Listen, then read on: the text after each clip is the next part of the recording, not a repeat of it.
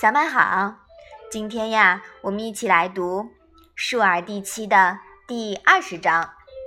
你先来念一下好吗？子曰：“三人行，必有我师焉。择其善者而从之，其不善者而改之。”嗯，这一章啊，是《论语》里面的一个名篇了，是吧？嗯，经常听到大家谈论。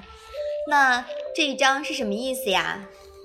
孔子说：“三人同行，其中必定有人可以做我的老师。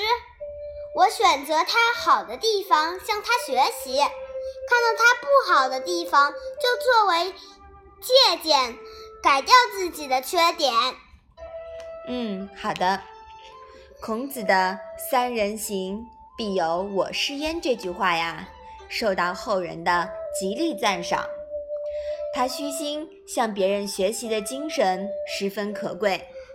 但更可贵的是啊，他不仅要以善者为师，而且以不善者为进谏，取长补短，有则改之，无则加勉。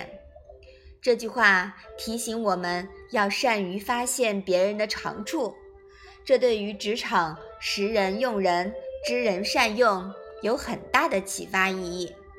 这句话对你的启发大吗？嗯，对，我们要向身边所有可以学习的人来学习，是吧？